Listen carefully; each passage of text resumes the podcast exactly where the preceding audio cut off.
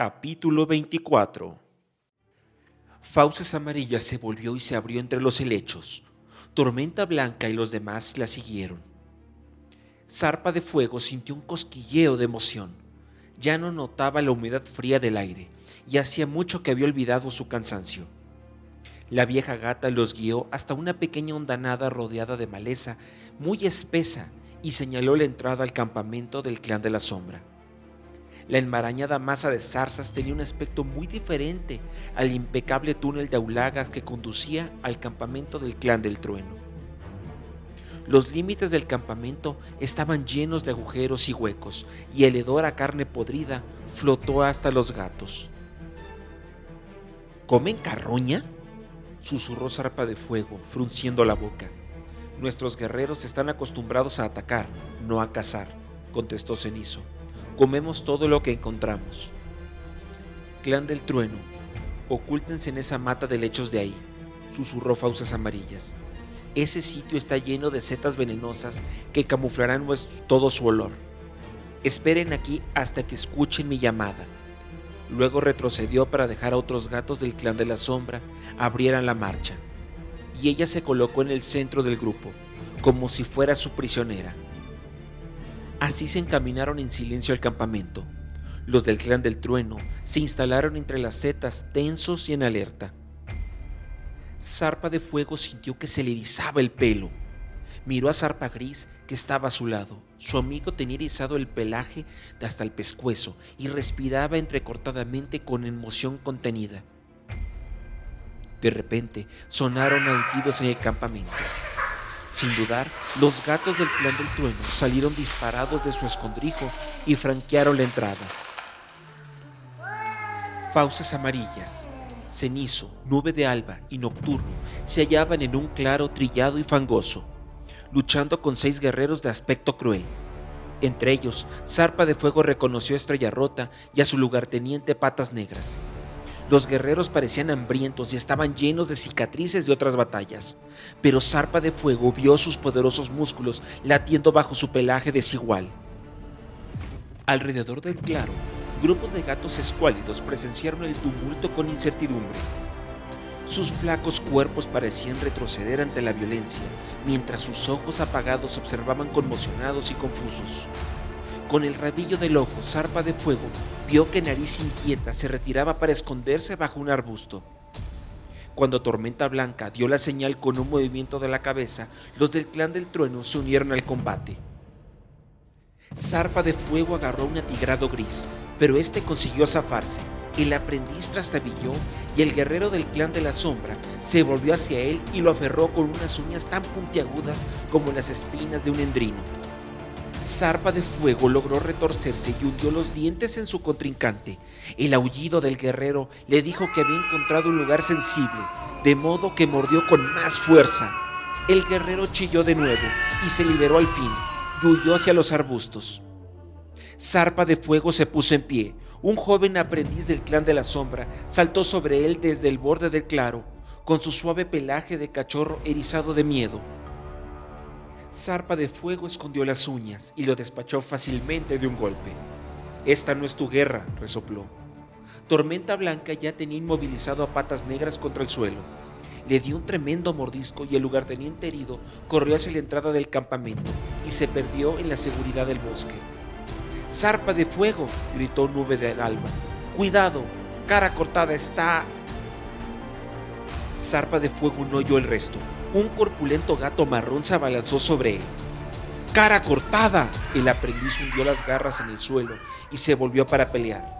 El guerrero que había matado a Jaspeada sintió que lo invadía la furia y embistió al gato marrón. Lo lanzó al suelo y le aplastó la cabeza contra la tierra. Cegado por la ira, se preparó para clavar los colmillos en el cuello de cara cortada. Pero antes de que se pudiera asestar el golpe mortal, Tormenta Blanca lo apartó de un empujón y agarró al guerrero del clan de la sombra. Los guerreros del clan del trueno no matan a menos que sea necesario, gruñó al oído de Zarpa de Fuego. Solo tenemos que dejarles claro que no vuelvan a asomarse aquí.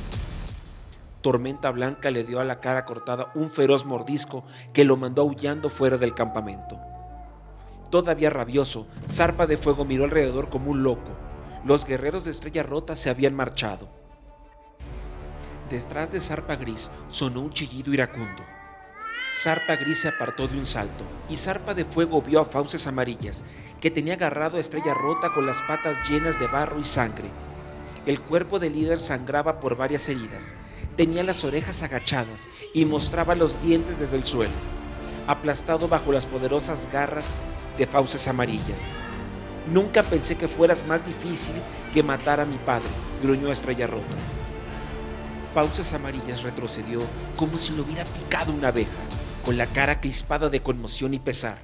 Aflojó la presión sobre Estrella Rota, quien enseguida le echó a un lado con un movimiento de su potente cuerpo. ¿Tú mataste a Estrella Mellada? aulló Fauces Amarillas, con los ojos dilatados de incredulidad. Estrella Rota la observó con frialdad. Tú misma encontraste su cuerpo. ¿No reconociste mi pelo entre sus garras? Fauces Amarillas lo miró horrorizado. Mi padre era un líder blando e insensato. Merecía morir, añadió el guerrero. ¡No! sisió la gata bajando la cabeza. Luego recobró la compostura, alzó la mirada hacia Estrella Rota, arqueando el lomo.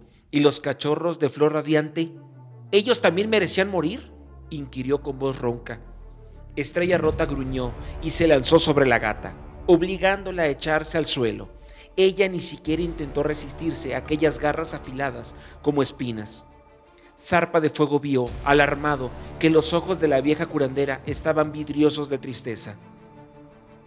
Esos cachorros eran débiles, bufó Estrella Rota, inclinándose hacia los oídos de fauces amarillas.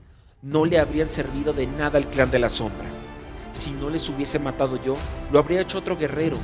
Un aullido de aflicción brotó de una reina blanca y negra Estrella Rota no le hizo caso. Y debería haberte matado a ti cuando tuve la ocasión, le a Fauces Amarillas.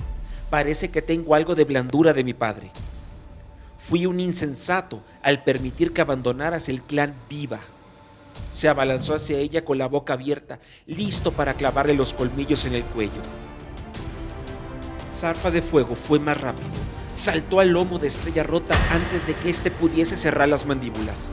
El aprendiz hundió las garras en el pelaje apelmazado del atigrado y lo separó de la exhausta curandera lanzándolo al borde del claro. Estrella Rota giró en el aire para aterrizar de pie y miró a Zarpa de Fuego bufando cruelmente. No malgastes tu tiempo, aprendiz. He compartido sueños con el clan estelar. Tendrás que matarme nueve veces antes de que me reúna con ellos. ¿De verdad crees que eres lo bastante fuerte para eso? Sus ojos relucían confiados y desafiantes. Zarpa de Fuego le devolvió la mirada. Se le encogió el estómago. Estrella Rota era el líder de un clan. ¿Cómo podía esperar vencerlo?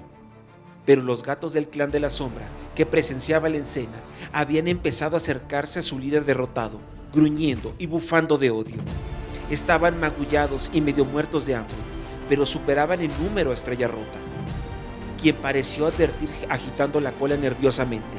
Se agachó y retrocedió hacia los arbustos. Sus ojos brillaban amenazadores desde las sombras y encontraron una zarpa de fuego entre la multitud. Esto no ha terminado, aprendiz, sisió antes de dar la media vuelta y desaparecer en el bosque, tras sus guerreros vencidos.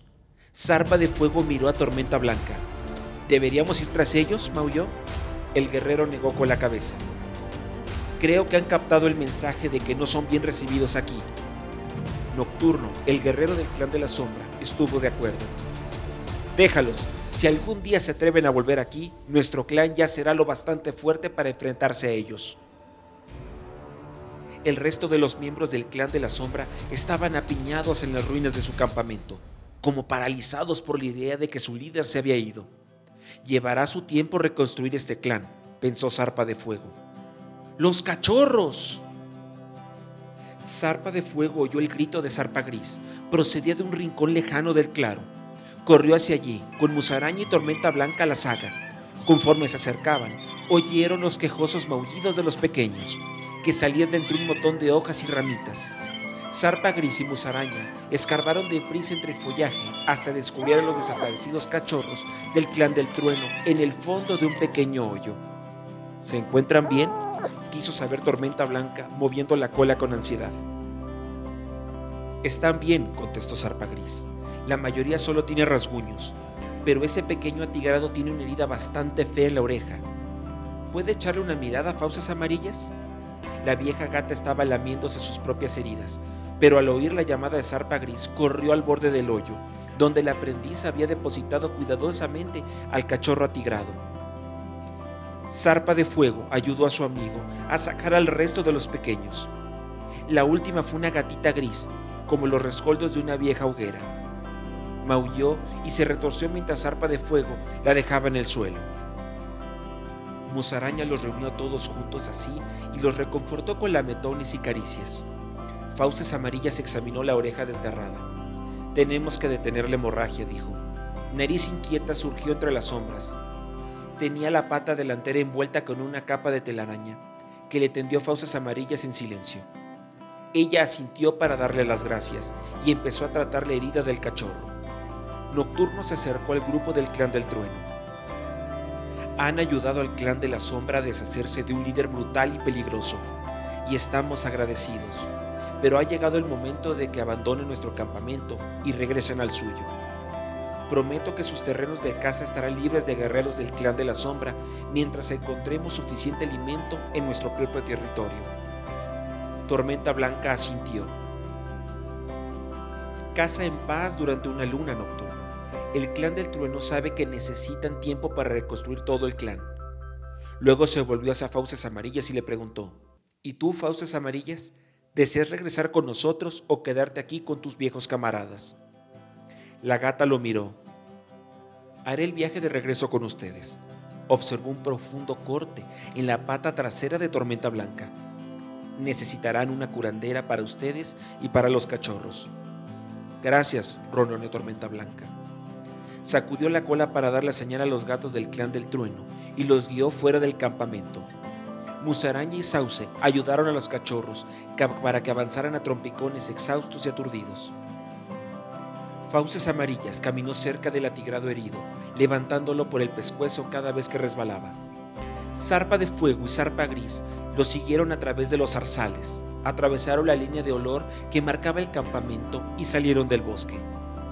La luna seguía elevándose en el tranquilo cielo cuando la patrulla del clan del trueno inició la larga y penosa caminata que los llevaría a casa, mientras a su alrededor una lluvia de hojas marrones caían revoloteando al suelo del bosque.